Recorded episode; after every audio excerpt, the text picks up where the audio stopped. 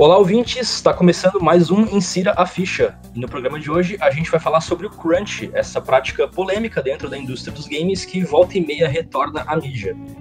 Eu sou o Matheus Tizen e hoje na mesa a gente tem o Eduardo Melo. Oi, gente, sempre uma honra participar. O Luiz Schmidt. Olá, galera, tudo de bom? E o Yuri Michelet. E aí, gente, beleza? E para falar melhor sobre o Crunch, a gente tem um convidado especial, o Rafael Rasco. Tudo bom, Rafael? Olá, tudo bom? Muito obrigado pelo convite.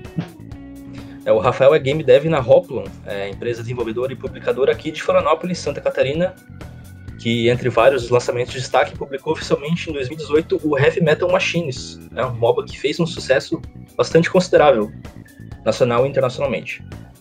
Então, nada melhor que chamar alguém da área para falar sobre o assunto. Uh, bom, uma rápida definição do crunch é essa pressão sobre as pessoas envolvidas no desenvolvimento dos jogos, uh, principalmente quando vai chegando perto da data de lançamento, onde os desenvolvedores têm que trabalhar 50, 60, 70 horas por semana ou mais para entregar o jogo. É uma prática que, vez ou outra, costuma aparecer na mídia. O último destaque foi quando uma matéria da Bloomberg, de setembro, divulgou que a CD Projekt Red, que está produzindo o Cyberpunk 2077, iria tornar obrigatório o trabalho de seis dias por semana. A empresa que já tinha informado no passado que ia evitar o crunch, e a gente sabe que o Cyberpunk vem sofrendo atrasos já há algum tempo. Uh, então eu abro para a mesa dando um panorama geral, para vocês falarem sobre a definição, o que define o crunch em si, onde a gente traça a linha. Se o Rafael puder dar umas palavrinhas também. O crunch, eu diria que alguém errou uma estimativa, né? Na verdade, talvez não errou a estimativa, talvez a estimativa foi dada, mas o que errou foi o prazo de verdade, né? Você tem que fazer a diferenciação do que é estimativa e o que é prazo. E depois que o prazo foi dado, se de repente é, a estimativa estava errada, os caras vão ter que se esforçar para tentar atingir aquele prazo de alguma maneira, né?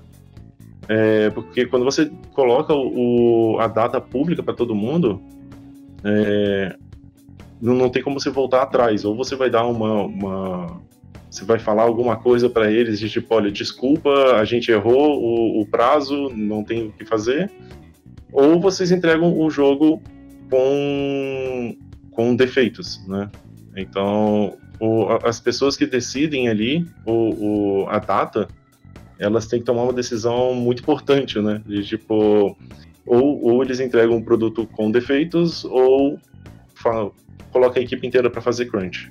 Isso muitas vezes é uma decisão que. Muitas vezes não, né? Acho que em todos os casos é uma decisão que vem de cima e que, como você falou, acho que, acho que é uma perfeita colocação, de que alguém errou, alguém errou essa estimativa aí. Chegaram na reunião, né, o meme da, do cara sendo atirado pela janela. Quando que a gente vai lançar esse jogo? Ah, que tal dar um prazo bem grande para os developers ter tempo para fazer um jogo bem liso?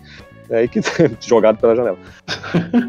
Eu acho que é uma coisa complicada, né? Porque geralmente é, eu, eu, imagino, né? Também como uma definição, às vezes, é, consequências do, do, do, crunch ou como funciona, é mais ou menos como a gente vê às vezes na indústria do cinema, é, quando um produtor, sabe? Quando a gente sabe que um filme ele tem uma decisão de um produtor, sabe? Aquele, aquela coisa ali tem cara de ter sido decisão do produtor, sabe? Que queria, ah, me vê, eu quero mais comédia. Dando um exemplo, né? Quero mais comédia nesse filme quero aí quebra o tom inteiro do filme. Ou então eu quero que esse lançamento saia no Natal porque ele tem que ter é, a ver com o marketing que vai sair logo depois, ou tem que sair no, no período X, porque tem que encaixar com toda a nossa agenda de, é, de publicação e de marketing aqui, que assim, tudo bem, né? Isso faz parte dos negócios, tem que realmente ter uma agenda. Mas quando é. Mas imagino que é quando uma decisão assim, né, dada sem ter conhecimento é, do que se passa no, entre aspas, no chão de fábrica, né? o que se passa no desenvolvimento normal de, de, de todo o projeto. É, eu, eu imagino que isso deve acontecer com, com a maior parte das empresas, né? É, eu imagino que uma, uma, empresa grande, que nem CD Projekt Red, é, talvez não deve ter sido um erro do, da, da alta gerência até. Talvez na hora quando perguntou para a equipe, a equipe falou: eu acho que vai ser tanto tempo, né? Só que tem uma coisa, tem um problema na hora que você vai dizer as estimativas de tempo, que quanto mais longe vai, vai a estimativa, é, mais chance você tem de errar. É que nem arco e flecha, sabe? Se você tá pegando ali um arco e flecha e vai jogar é, a 5 metros de distância, a, a, chance de você acertar, eu já vi gente de, de crianças de 10 anos acertar a 5 metros de distância o, o, centro do alvo, sabe? Mas aí se você chega um alvo que já está a 30 metros, a chance de errar é muito maior, sabe? E é a mesma coisa também quando você vai fazer uma estimativa. Se você tem ali, ah, vou fazer essa tarefa aqui que vai demorar é, uma semana, a chance de acertar é gigantesca. Agora, quando você começa a pensar em um projeto de oito anos, a chance de errar também é gigantesca. Aí, se daí talvez chega numa reunião dessa, eu imagino que alguém deve ter falado, ah, quanto, quanto tempo vocês acham que ainda vai, vai precisar? E alguém deve ter falado assim, ah, tá, eu acho que a gente precisa de um ano. Só que não precisava de um ano ainda, porque um ano é muito tempo para você estimar, sabe? É, aí então eles vão pensar assim, vamos chegar ali no final de 2020 e vamos ter o jogo, então? Vamos. Porque então, então a gente vai chegar ali naquele, naquele sweet spot ali de, do Natal, que vai ser quando as vendas vão bombar. Né? Porque a, a outra opção vai ser 2021. Né? Esse é o próximo momento bom para vender um jogo do tamanho do, do, do Cyberpunk 2077. Que, que eu fico só imaginando, sabe? Quando os caras fazendo uma estimativa desse tamanho, quando, quando eles erram, eles, a gente tá falando de uma escala muito maior, sabe? Não é tipo. É, na hora de fazer as decisões, né? Eles não podem simplesmente é, decidir, ah, vou lançar aqui no meio de, de, sei lá, de maio, assim, sabe? Maio não é, não é uma época onde tem datas importantes para os jogadores, sabe? Porque, tipo, por exemplo, no Natal, tá todo mundo dentro, tá, tá todo mundo indo para as férias, né? Tá todo mundo dentro de casa. Então, as pessoas tendem a comprar mais os jogos perto do Natal e também no, no Spring Break ali, né? Aquela, essas são, são os, os, dois grandes sweet spots, assim. Uma empresa grande que nem a, a, Ubisoft, por exemplo, ela sempre vai tentar lançar os jogos perto ali do, do, dessas duas épocas, entende? Entendi. Então, uma forma, por exemplo, de a gente tentar evitar ao máximo dentro da indústria, a prática do crunch seria fragmentar esses prazos, por exemplo, tipo, diminuir, fazer objetivos mais curtos, mas mais objetivos, digamos assim, mais fases dentro do, do processo de produção do jogo para Exatamente. Esse seria, seria o ideal, sabe? Porque o, o desenvolvedor ali vai ter uma chance bem menor de, de errar, né? Só que também a alta gerência, ela, ela não quer projetos de, de, de curto prazo, né? Geralmente eles estão querendo um projeto grande. Então, vamos pôr assim, se seu projeto, se você consegue estimar muito bem em uma semana, então quantas semanas ah, você vai conseguir fazer isso, sabe? Você vai fazer um projeto gigantesco assim. E geralmente as pessoas não têm resposta. É, a gente ficava brincando dentro da, da, da faculdade, falando que é, o desenvolvedor de jogos, o cientista de computação, ele é pedido para fazer uma coisa que ninguém nunca fez antes, sacou? E depois dizer quanto tempo vai demorar, né? Quando você está produzindo qualquer coisa que seja, né, isso em qualquer grau que seja, mas acho que ainda mais em desenvolvimento de jogos, e aí eu pergunto também para a pessoa que sabe, é, que é, são os imprevistos. Já, já, se, já se espera que imprevistos vão aparecer, mas também ainda, ainda mais especificamente do que isso. É, como, por exemplo, no próprio Cyberpunk, em que, novas, em que novas mecânicas foram sendo introduzidas no jogo. E isso em último prazo, em, assim, eu sei que um projeto desse, desse tamanho, qualquer alteração que seja feita é algo que tem que ser pensada é, muito, muito metodicamente para não gerar um, é, não só bugs, mas não gerar uma instabilidade, não gerar, é, no fim das contas, um jogo quebrado, um jogo faltando alguma coisa, né? É, exatamente. Mas os imprevistos têm que fazer parte do planejamento também, sabe? Você tem que colocar ali uma margem, uma margem de erro é, na hora que você vai dar um planejamento para a alta gerência. É, e, e, a alta gerência também ela tem que considerar os imprevistos, sabe? É, tem algumas coisas que, que é bem difícil de você prever, né? Que nem, por exemplo, alguém ficar doente, né? Mas isso tem, pode acontecer e, e, a alta gerência geralmente ela coloca uma margenzinha a mais do, do, do, do prazo que a equipe falou para poder pegar esses tipos de problemas, sabe? É, tem até um, uns números mágicos aí que né, em cima de, de, alguns artigos de engenharia de software para poder aumentar o prazo, né? Mas é, é meio que mágica assim, né? como alguém fala, algumas pessoas falam, é, é uma conta meio que de, de padeiro, assim. Eles só pegam só o, o prazo e aumenta é, 20%, 30% de acordo com o feeling do, do gerente ali, sabe?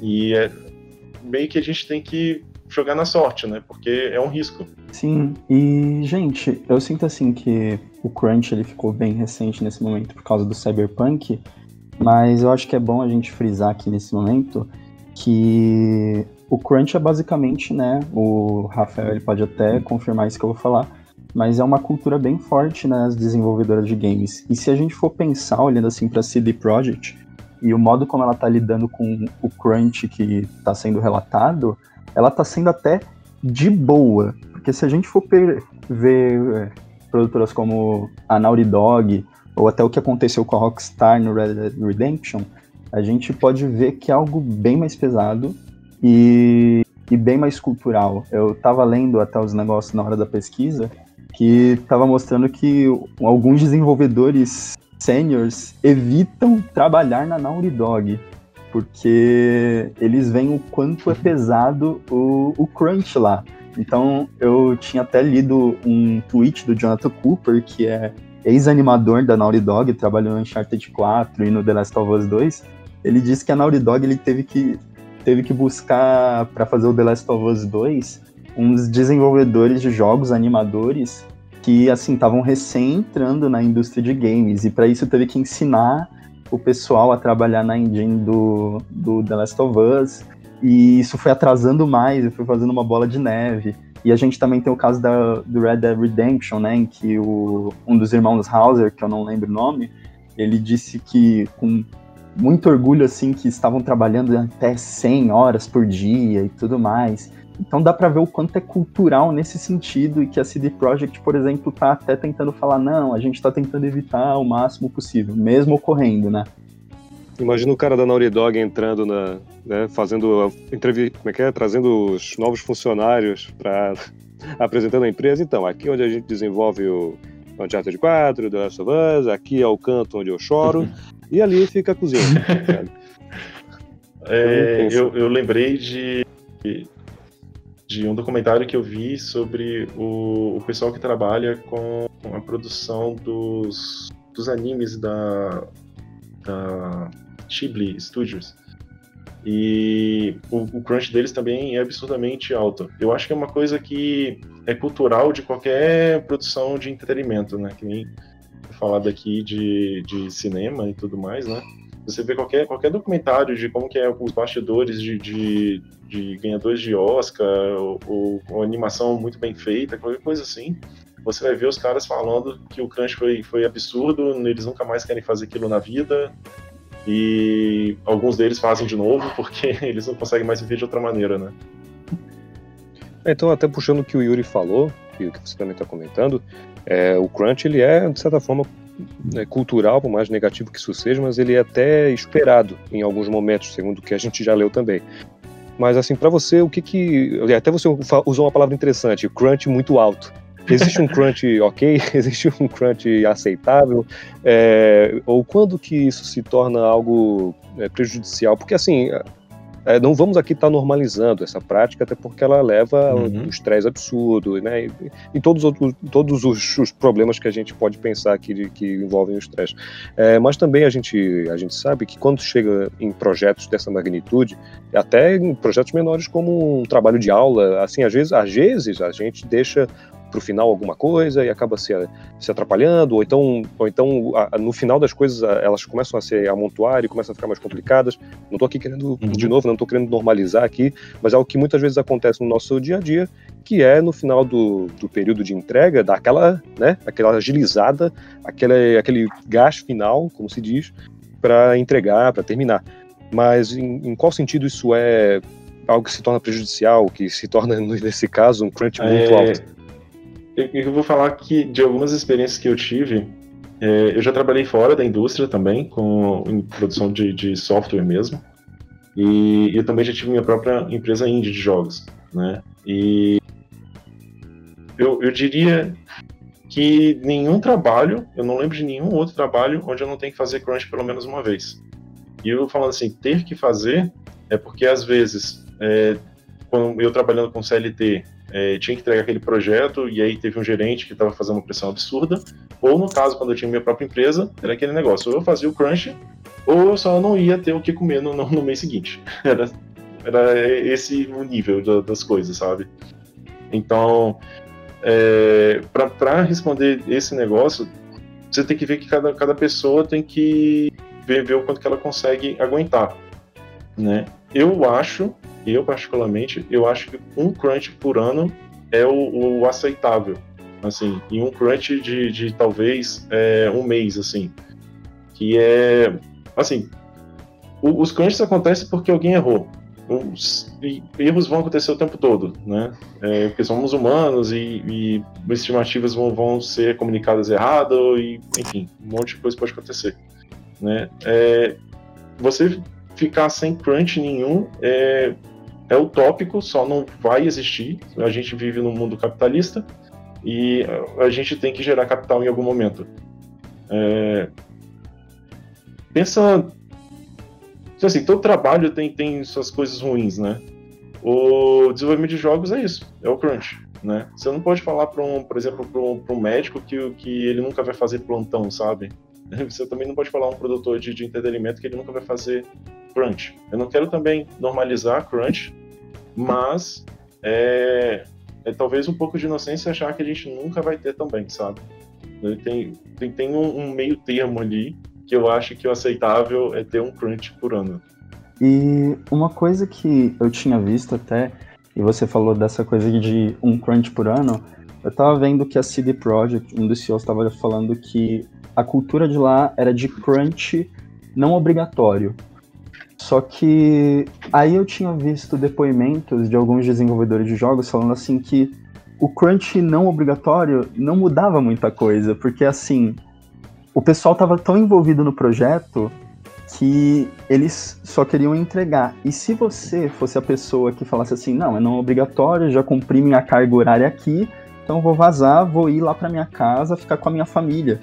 Não, é, não era tão simples assim, o pessoal ia te olhar torto, porque o seu trabalho que você deixou de fazer o crunch para ir para tua casa ia cair sobre os ombros de outras pessoas. Uhum. Então, eu queria até perguntar para você sobre essa cultura que a CD Projekt falou de crunch não obrigatório. Se ela realmente funciona, se não, o crunch funciona do mesmo jeito para as duas. Eu, eu diria que é até mais eficiente o não obrigatório, assim. Que a pressão ela, ela passa a ser social, sabe? Ela não é, não é explícita, ela é implícita é, a pessoa internaliza aquela pressão, sabe? Justamente como você falou, as pessoas ficam pensando o tempo todo de tipo, caraca, o meu colega ali tá.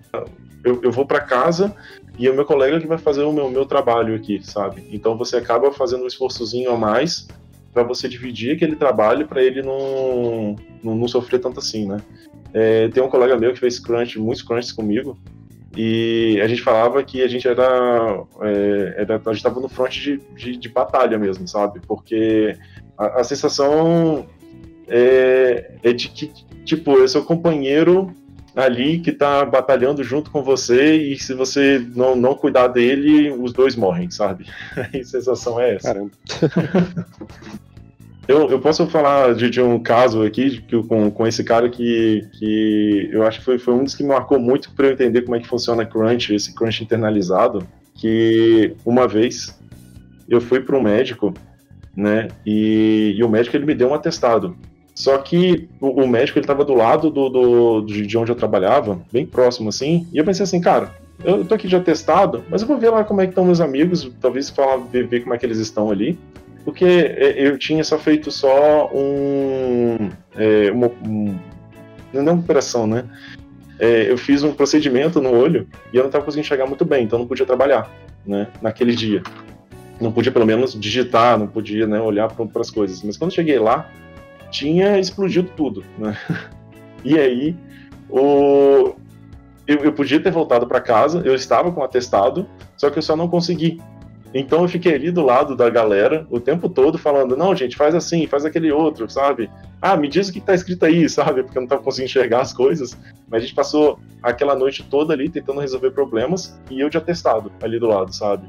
É, por quê? Porque ninguém ninguém estava conseguindo resolver os problemas e eu não ia conseguir tipo ficar de boas em casa descansando enquanto sabia que o pessoal lá estava sofrendo pra caramba. Então eu resolvi pelo menos tentar resolver naquele momento, sabe? Pra você ver como é que as coisas ficam internalizadas nas pessoas, né? Caramba, pois é, que, que história desgraçada. É, pra, é história. Realmente tem uma, uma pressão interna que é dividida pela equipe, pela equipe toda, né? Como se fosse Sim. um grupo ali. E eu queria entender um pouco melhor como que funciona essa pressão interna em questões hierárquicas, assim. Então, como que é a relação do crunch sua com chefes? Por exemplo, você escolher dizer, não, eu não, não vou conseguir, não vou... Não vou, o crunch não é obrigatório, né? Resolver voltar para casa porque eu já cumpriu as horas.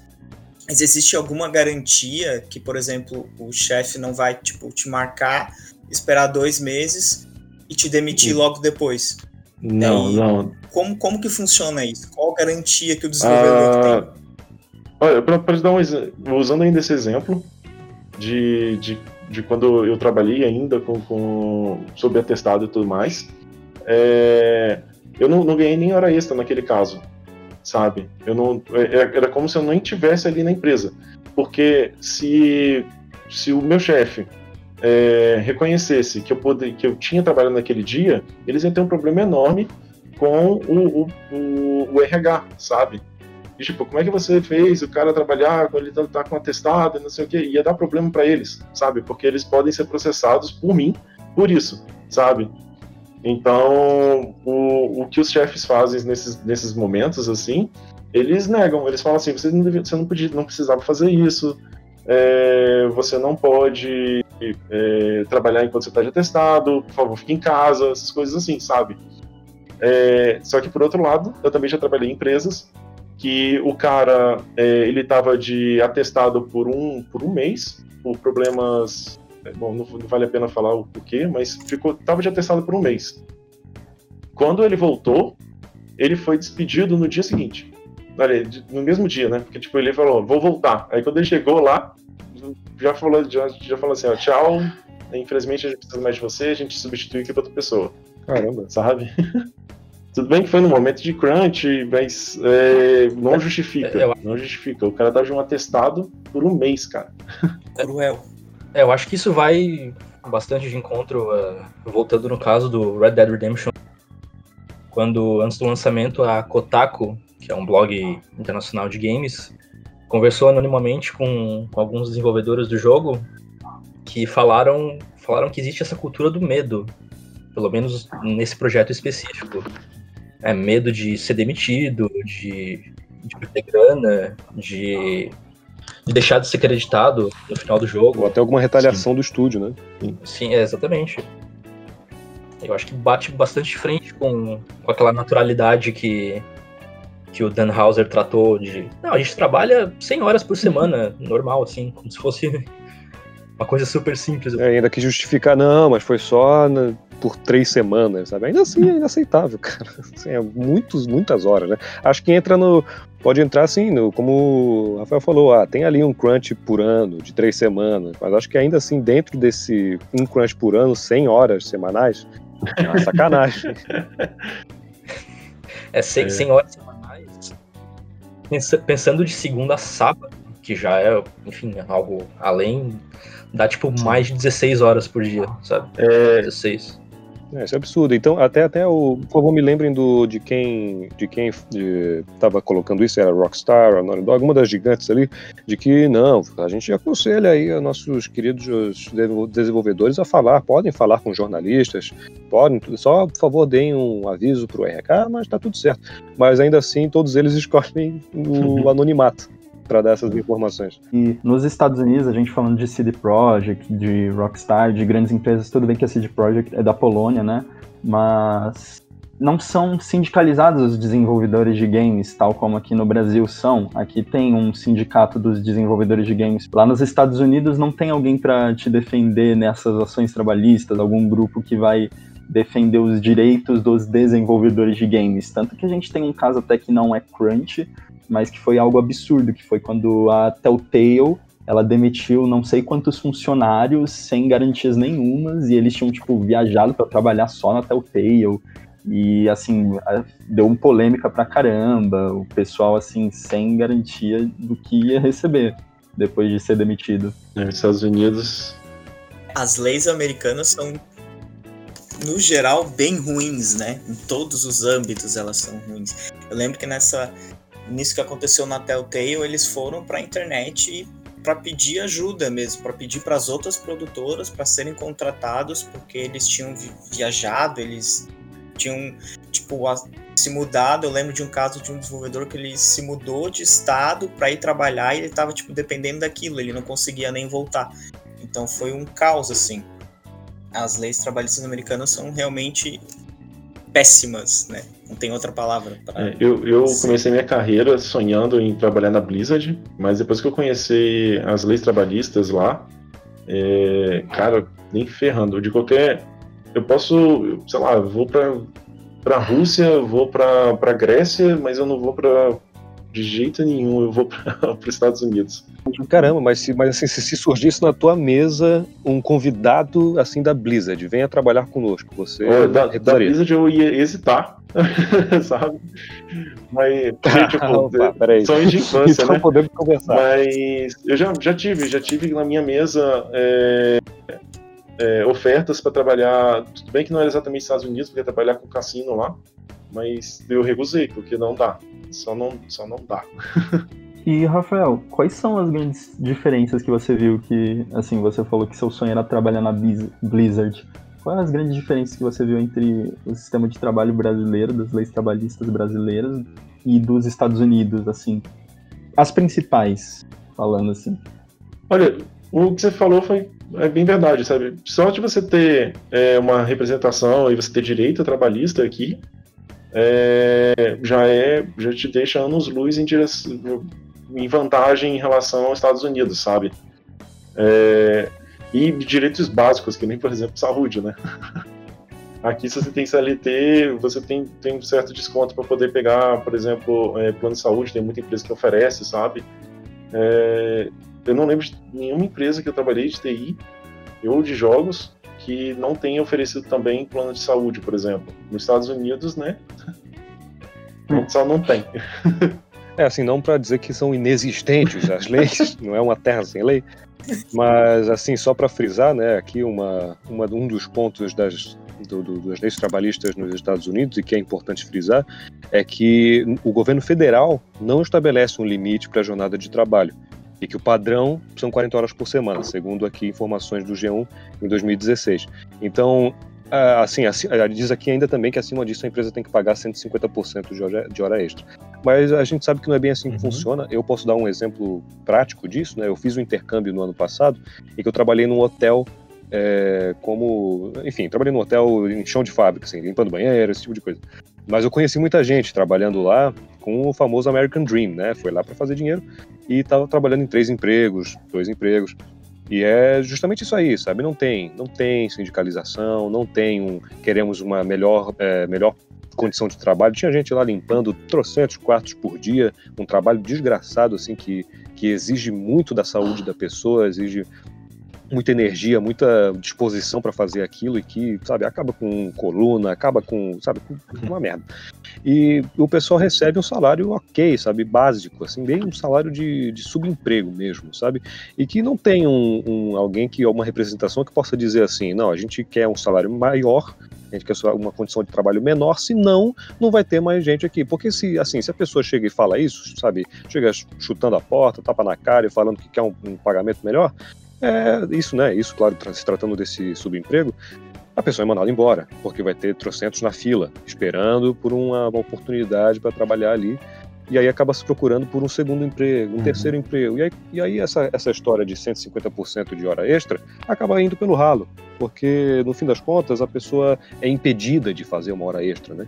Ou então, no, até, até eu não sei como funciona no caso das desenvolvedoras de jogos, se essas 100 horas semanais que trabalharam foram inteiramente pagas. E também, assim, mesmo que for, forem, forem pagas, tem coisa que não, não, não, se compra, né? A saúde não se compra, é, e a saúde mental também não se compra. Mas quando a gente já vê que o governo federal não estabelece um limite para a jornada de trabalho, a gente vê que é uma normalização, né? Ainda na, na própria na própria letra da lei há uma normalização de você trabalhar o que precisar. Vai lá, meu filho, faz o faz o faz por onde e, e, e se vira aí. Até a, no caso da CD Projekt, como bem o Yuri comentou, é uma empresa polonesa, inclusive até uma empresa menor, né, relativamente menor do que essas outras que a gente comentou, de Naughty Dog, Rock, Rockstar, papapá, é, ainda assim é, é, algo que acontece lá, né, e já é ruim. Imagina um país que não estabelece nenhum uhum. limite, uhum. nem nada do tipo. Acho que se eu recebesse uma proposta da Blizzard, eu, eu, eu falava assim, não, não, não quero. Perguntava antes só quantos crunch por ano que ia ter. É, você olha, eu aceito se tiver um crunch por ano, eu aceito. Eu, eu acho que deve, isso deve mexer bastante com, o, com o psicológico da pessoa, né? Que, que imaginam, tá lá o jovem, ele recebe a oportunidade de trabalhar numa, ah, numa empresa enorme, numa empresa que, que, pô, eu passei a minha vida inteira, minha infância inteira jogando videogame dessa empresa aqui e agora eu tô trabalhando aqui.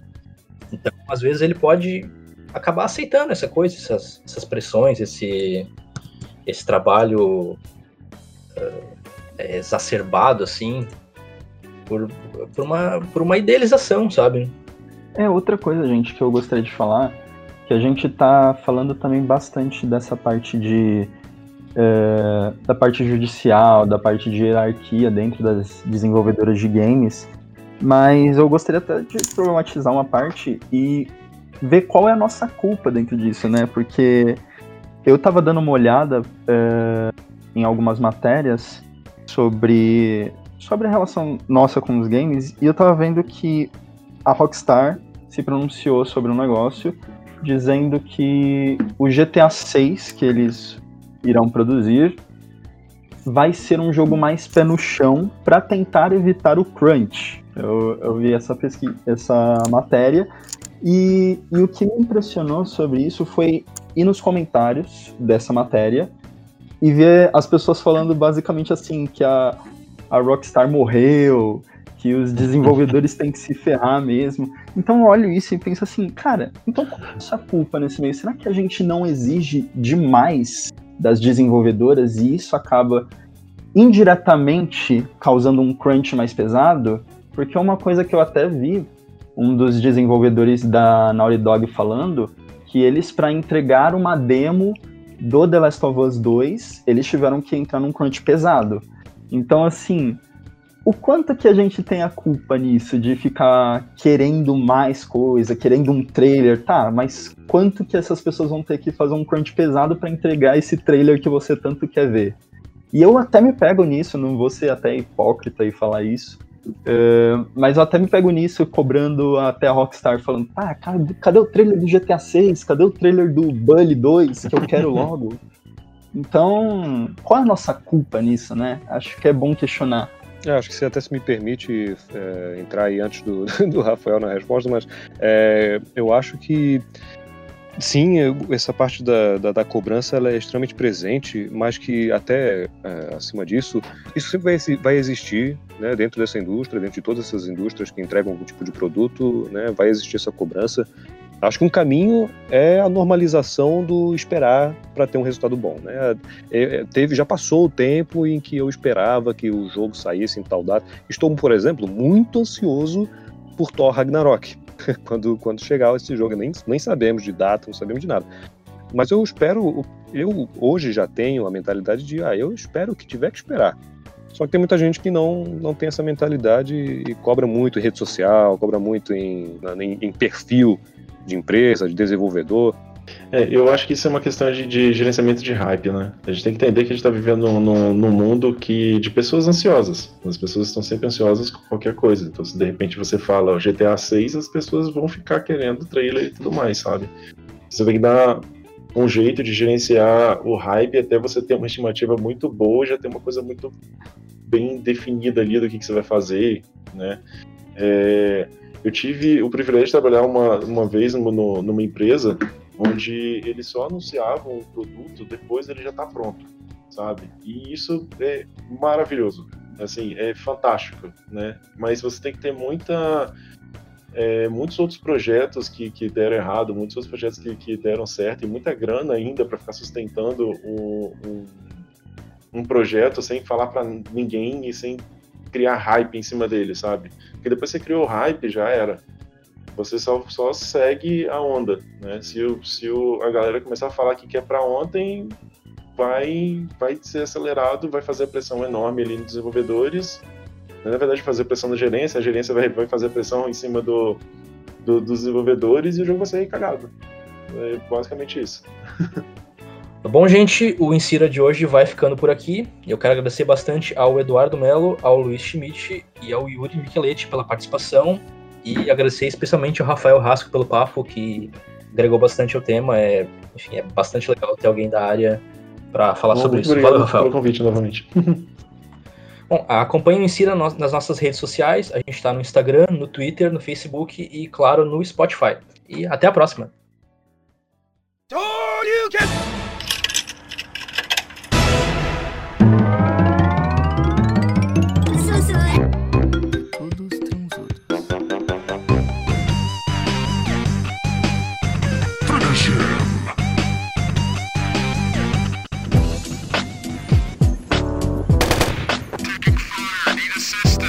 Jim, man, won't you, won't you kick some of that, you know? You, you know how you do it, man. Insira a ficha.